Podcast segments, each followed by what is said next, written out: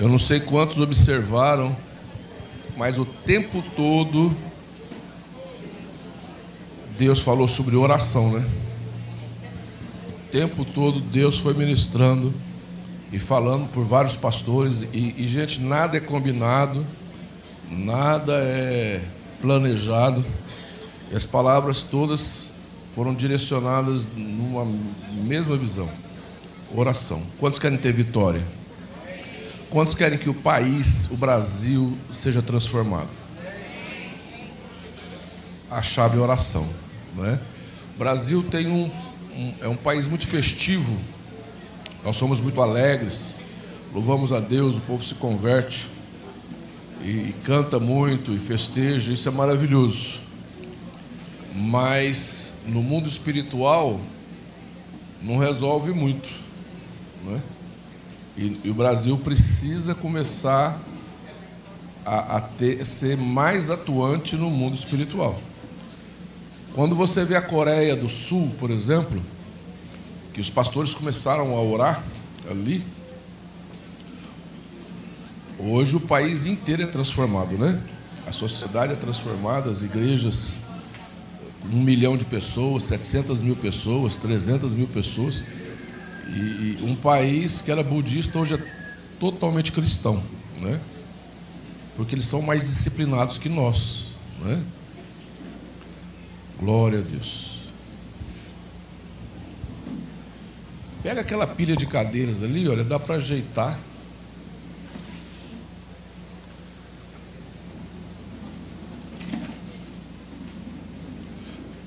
Nós vamos fazer uma ordenação ainda hoje. A nossa visão aqui em Brodowski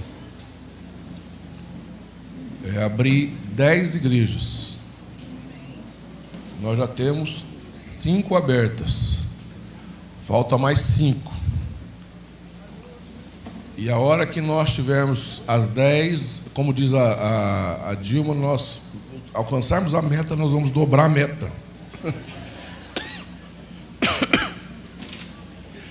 E aí a visão é passar para 20 igrejas. Por isso nós estamos preparando um ministério, não é para ter uma igreja, mas pelo menos 10. Não é? Existe uma estatística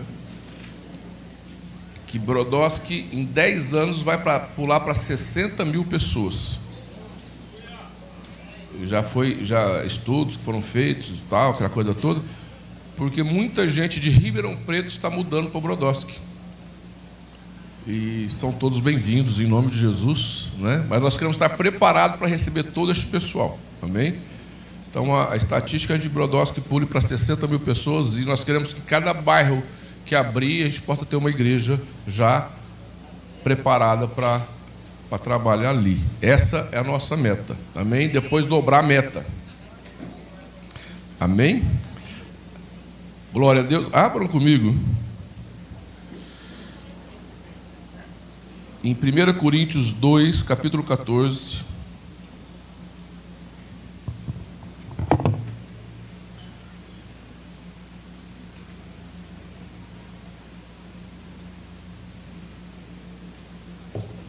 Gente, quem, quem, quem, achou bom o encontro? Quem, quem foi, foi bênção o encontro? Nós temos um outro encontro já preparado com vocês em junho, lá em Olímpia. E por que, que nós estamos levando para Olímpia? Porque Olímpia tem um, um, um, muitos hotéis. A ideia é começar o primeiro e depois ir todos os anos fazendo, aumentando, até fazer um grande congresso. Então lá tem hotel, tem estrutura para isso que Brodowski não tem. Então, fazer um grande congresso em Olímpia e lá também tem o balneário, porque ninguém é de ferro, de dia pode ir no balneário. Amém? Quem, quem gostaria de passar um dia no balneário de Olímpia? Ô, oh, glória, né? É, até meu nervo ciático, Sara. Mas nós vamos começar porque tem que começar. Né? Então, nós vamos para Olímpia e eu, eu, eu tenho uma visão de que em poucos anos nós estaremos num ginásio de esporte em Olímpia com pelo menos 5 mil pessoas. Quem pode concordar comigo? Fala, tá ligado? Tá ligado, vamos fazer. Este é o encontro da AMG, né? Aí nós vamos fazer o encontro da MG em Olímpia e nós vamos chegar e fazer no ginásio de esporte com 5 mil pessoas em nome de Jesus e você vai, você tem esse direito, né? Esse de ir para um hotel e ficar lá os três dias e desfrutar, porque você é um filho de Deus abençoado e Deus vai te abençoar e você vai aproveitar. Vai ter alojamento popular também, mas eu te profetizo que você vai ficar no hotel abençoado. Ora, o homem natural não aceita as coisas do Espírito de Deus, porque eles são loucura, e não pode entendê-las, porque elas se discernem espiritualmente. Vou repetir.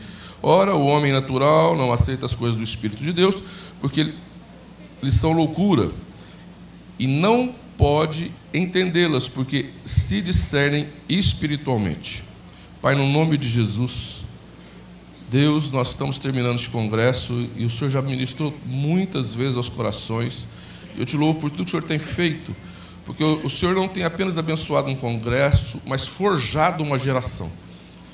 E eu te peço a Deus que faça isso, porque a nossa nação necessita de uma geração diferente, Senhor. A nossa geração necessita de uma nossa nação necessita de uma nova geração, Senhor, de homens e mulheres guerreiros, ó Pai, que façam a diferença no nome de Jesus. Amém. Queridos, grande parte do cristianismo é aprendível. Eu já estava até pesquisando se esse nome existe, né? Aprendível. Existe, uh, uh, Lázaro? Existe. Então, grande parte do cristianismo se aprende. Você aceitou Jesus e, e aceitar Jesus é uma coisa consciente, não é um, uma experiência transcendental. É uma coisa consciente. Pregou, você entendeu que Jesus é o caminho, a verdade e a vida, e que ninguém vai ao Pai senão por Ele. Vem na frente, aceita Jesus, ou lá na célula, e você está salvo porque você entregou sua vida a Jesus. E foi uma, uma decisão consciente, não foi uma experiência sobrenatural.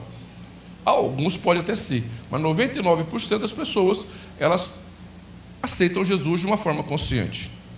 E depois você vem para a igreja e você tem discipulado e você aprende a doutrina bíblica. Isso é aprendizado. E aí você aprende o que a Bíblia fala sobre cada assunto. Isso é aprendizado. Aí você aprende também como se comportar como um cristão. Isso é aprendizado. Olha, você tem que ser assim, você não, não, não pode falar palavrão, você não pode isso, você não deve aquilo. E a pessoa vai aprendendo, é um aprendizado. Aí você aprende o evangeliquez. Ô varão, fala manto. Não é? Glória a Deus. Eu imagino as pessoas que não são crentes olhando a gente, fazendo é tudo doido, né? Ô varão, fala vaso. Está tá o Alfredo e o Jair no supermercado, né? Aí o, o, o, o Jair virou para o Alfredo e falou assim: Ô amado,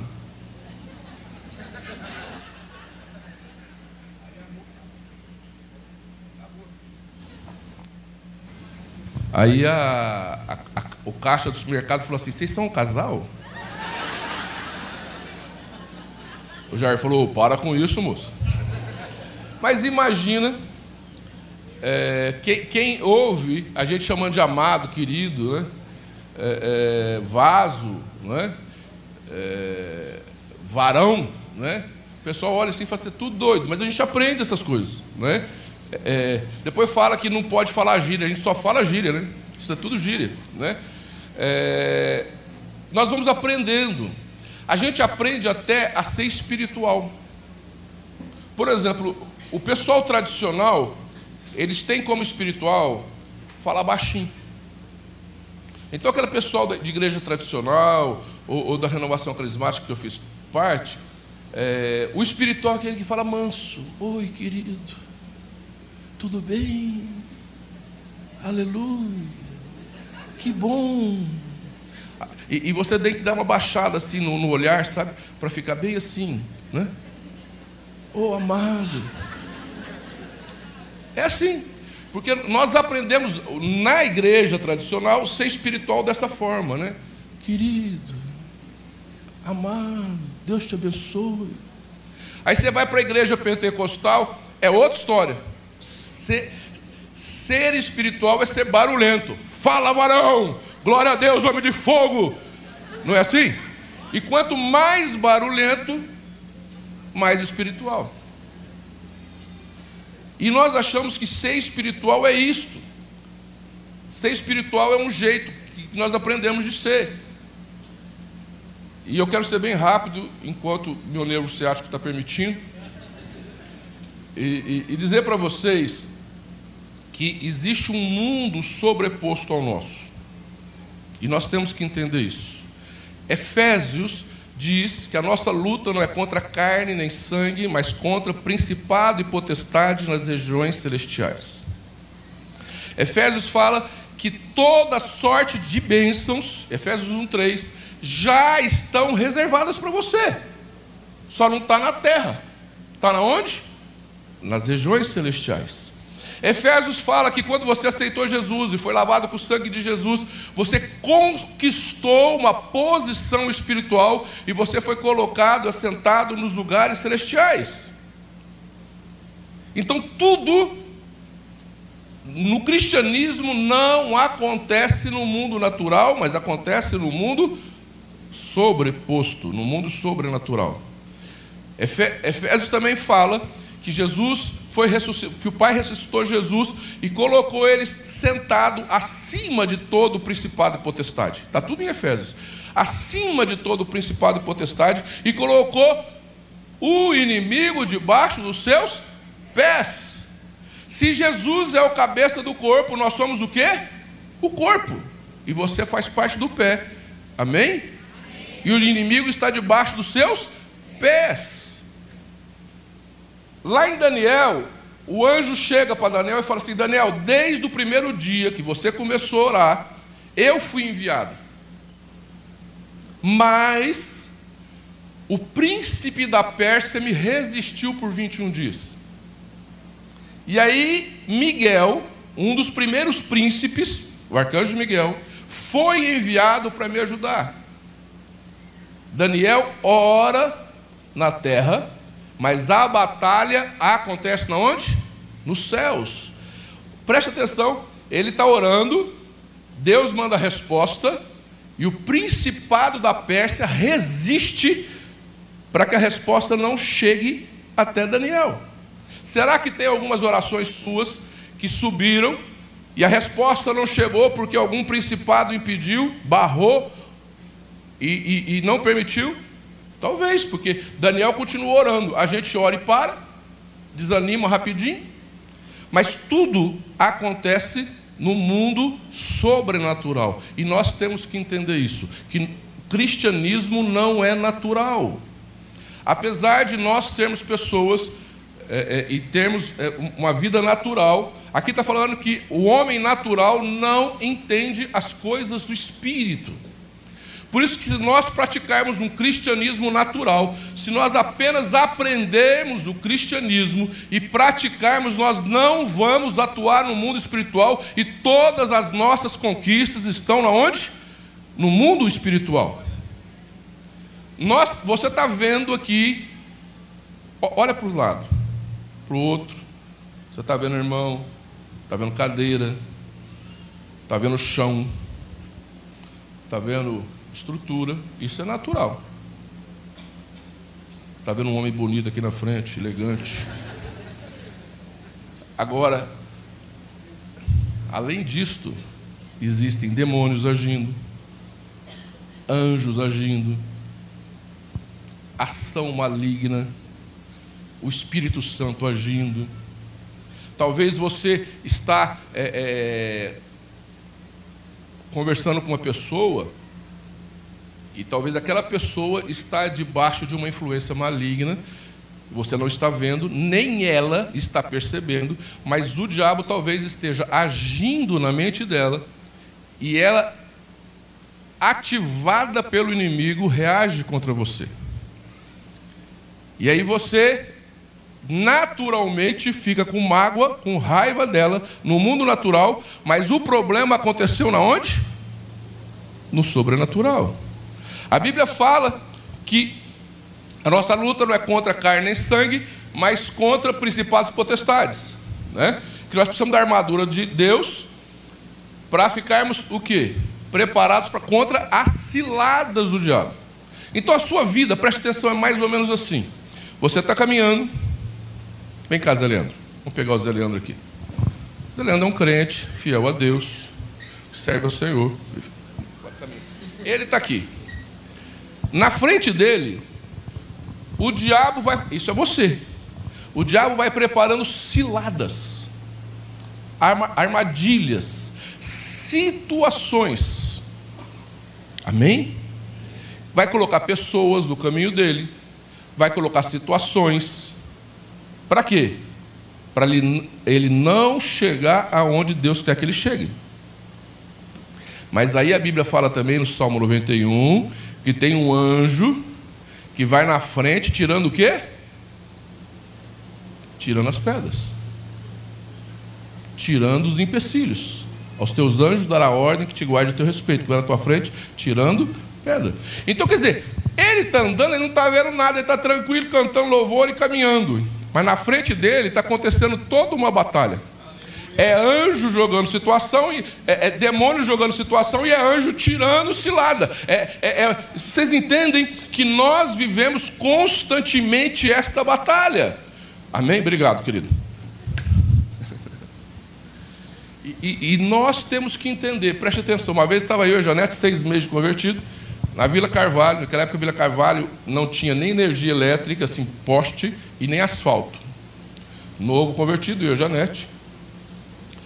Lá na Vila Carvalho, fomos fazer uma visita. Passamos na frente de um terreiro.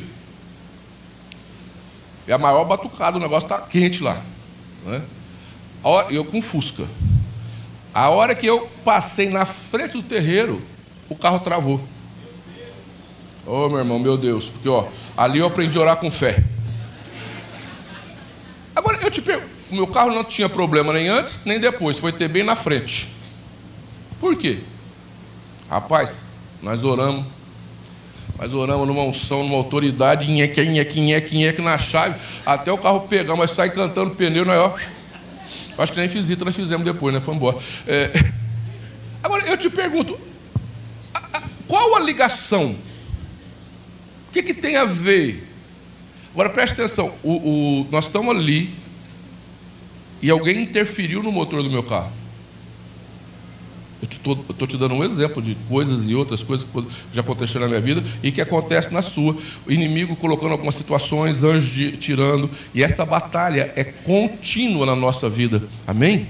Por isso que a Bíblia fala que a nossa luta não é contra carne nem sangue, mas contra principado e potestade. Tudo que o diabo quer é que você seja um crente natural e enxergue as coisas só de forma natural.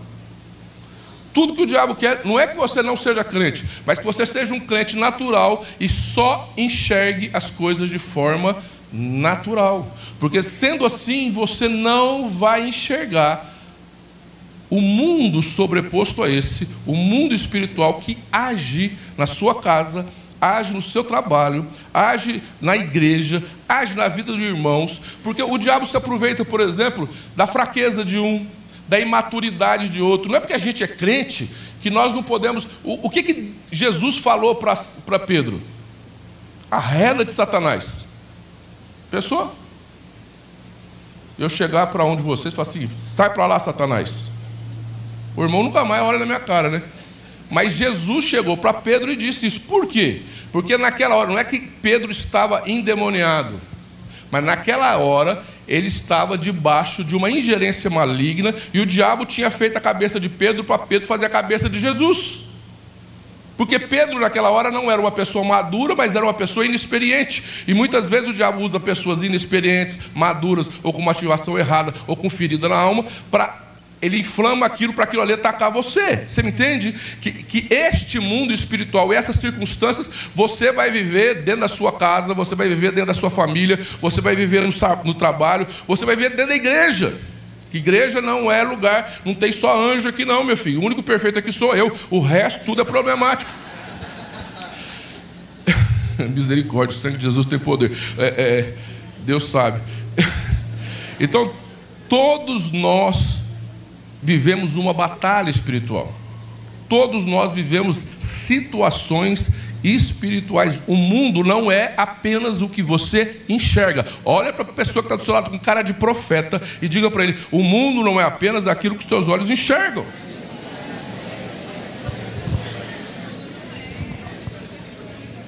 Aí ontem, ontem o pastor falou algo fantástico. Foi, olha que maravilha. A oração é um portal. Quem lembra que ele falou ontem? Para quem falou, já até anotei. Falou, completou, hein? O altar de oração. A sua oração, a sua oração é o seu altar. Você tem que ter um altar. Né?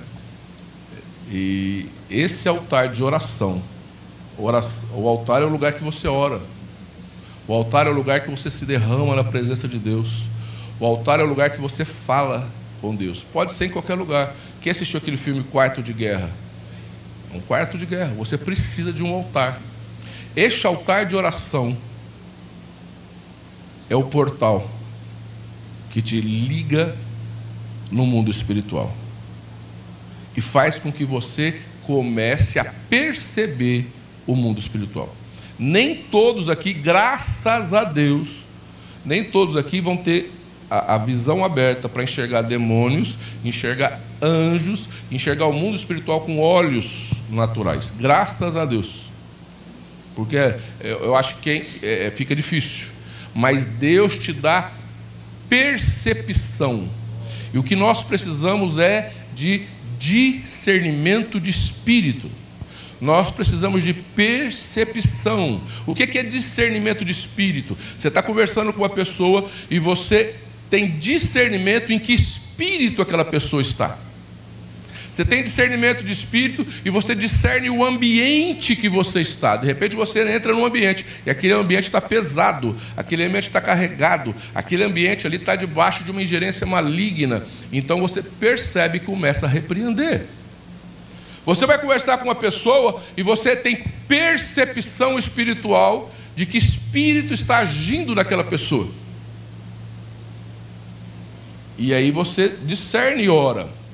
Porque, veja bem, o que o diabo se diverte é quando ele bota um contra o outro, os dois irmãos ficam brigando e ele fica rindo por trás. Por isso nós precisamos ter discernimento espiritual, sabedoria. Quando você ora, Deus te mostra. Quando você ora, Deus abre o seu entendimento. Quando você ora, Deus te dá visão da situação. Agora preste atenção no que eu vou dizer. A oração é um portal que te leva para o mundo espiritual. E, e, e nós temos dito isso, e, e, vários irmãos têm dito isso. É, você gasta um tempo para se conectar. Você gasta um tempo. Por quê? Porque a nossa alma é agitada. Nós temos uma alma agitada. Não sei vocês, mas eu tenho. Eu tenho uma alma agitada. A minha cabeça pensa em 30 coisas ao mesmo tempo. É assim você também? Então, o, o, o que, que acontece? Quando eu sento, eu sento um pouco, começo a orar em línguas, a minha cabeça está pensando em mil coisas. Aí eu oro pelas preocupações, mas essa questão do Senhor, parece que tem uma caixa de marimbondo aqui. Né? E aquilo fica. E eu vou orando, eu vou orando. Daí a pouco, a minha alma começa a se sentar. Quando a minha alma começa a acalmar, eu começo a perceber o mundo espiritual e o Espírito Santo. E não tem coisa melhor, preste atenção, do que ouvir o Espírito Santo falar com a gente. Você sabe quem vai te entender? Sabe quem vai te entender? Ninguém desta terra vai te entender. Só o Espírito Santo. Sabe quem vai te dar conselho? O Espírito Santo. Sabe quem vai te orientar o que você deve fazer? O Espírito Santo. Sabe quem vai te dar estratégia do que você deve fazer? O Espírito Santo. Você sabe quem vai te alertar das coisas que você tem que ficar esperto? O Espírito Santo. Sabe quem vai te abraçar de uma forma que ninguém vai te abraçar nesta terra? O Espírito Santo. Por isso ele vai, ele, quando você se deixa envolver pelo Espírito Santo, você vai orando, a graça de Deus vai enchendo na sua vida, você vai percebendo o mundo espiritual, as coisas começam a mudar na sua vida. A igreja brasileira, e Deus tem falado isso continuamente, todo o congresso foi a respeito disso. A igreja brasileira, na grande maioria, até pastores, não oram. Ir numa vigília uma vez por semana não resolve. Vai vigília, é bênção. Uma reunião de intercessão uma vez por semana também não vai resolver. É uma bênção. E a igreja precisa ter reunião de intercessão, a igreja precisa ir na, na mata orar, mas você precisa ter um altar de oração.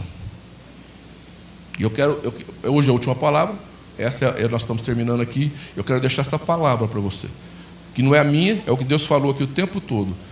Você, jovem, precisa de um altar de oração. Homem, mulher, nós precisamos de um altar de oração. A igreja brasileira precisa de um altar de oração. Todo o povo de Deus orando.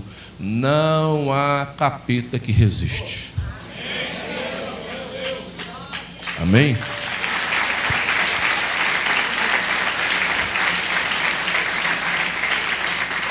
As grandes batalhas que aconteceram no planeta foram através da oração. O muro de Berlim caiu, não foi por protestos nem guerra. Fizeram tanta guerra fria e não resolveu. Mas o muro de Berlim caiu quando um povo começou a orar e profetizar. De repente ele caiu. Todos os muros vão cair na sua vida pelo poder da oração. Amém? E todas as bênçãos que você precisa já estão reservadas para você, mas está lá no céu, nas regiões celestiais. Se você ficar na terra, você não pega nada. Mas se você for para as regiões celestiais, já estão todas lá preparadas para você. Amém? Vamos dar as mãos assim sentado. E nós vamos orar agora pela igreja não nossa só, a igreja brasileira, que Deus desperte o povo para cada cristão dessa terra ter um altar de oração. Deus tem como fazer isso na sua vida. Nós temos um altar de oração, de intercessão. Lembrando sempre que o único meio de você entrar no mundo espiritual é através da oração, através da busca. Pai, no nome de Jesus. Deus muda muda a igreja brasileira, começando por nós, Pai. Eu sei se o Senhor está falando aqui, o Senhor está falando em muitos congressos retidos espalhados pelo Brasil. Não é aqui, Senhor, mas o Senhor está tá falando isso no Brasil inteiro, meu Pai. Levanta, meu Pai, nesta terra um povo de oração. Levanta nesta terra um povo, Senhor Deus, que tem percepção espiritual, que discerne o mundo espiritual.